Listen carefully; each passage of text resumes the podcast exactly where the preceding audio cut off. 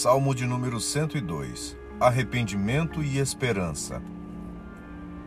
Ouve, Senhor, a minha súplica, e cheguem a ti os meus clamores. Não me ocultes o rosto no dia da minha angústia. Inclina-me os ouvidos. No dia em que eu clamar, dá-te pressa em acudir-me.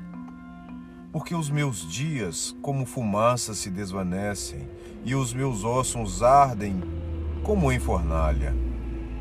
Ferido como a erva, secou-se o meu coração. Até me esqueço de comer o meu pão. Os meus ossos já se apegam à pele por causa do meu dolorido gemer. Sou como o pelicano no deserto, como a coruja das ruínas. Não durmo e sou como o passarinho solitário nos telhados. Os meus inimigos me insultam a toda hora. Furiosos contra mim praguejam com o meu próprio nome.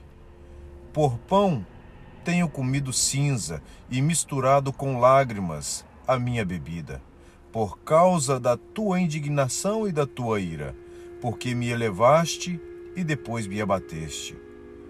Como a sombra que declina, assim os meus dias, e eu me vou secando como a relva. Tu, porém, Senhor, permaneces para sempre, e a memória do teu nome de geração em geração.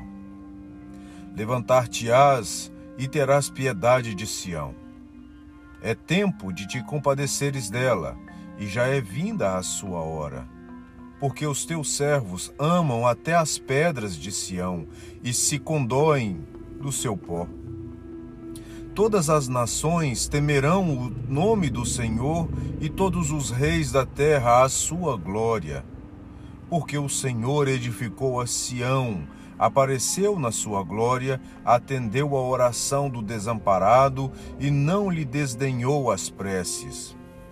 Ficará isto registrado para a geração futura, e um povo que há de ser criado louvará ao Senhor que o Senhor do alto do seu santuário, desde os céus, baixou vistas à terra para ouvir o gemido dos cativos e libertar os condenados à morte, a fim de que seja anunciado em Sião o nome do Senhor e o seu louvor em Jerusalém.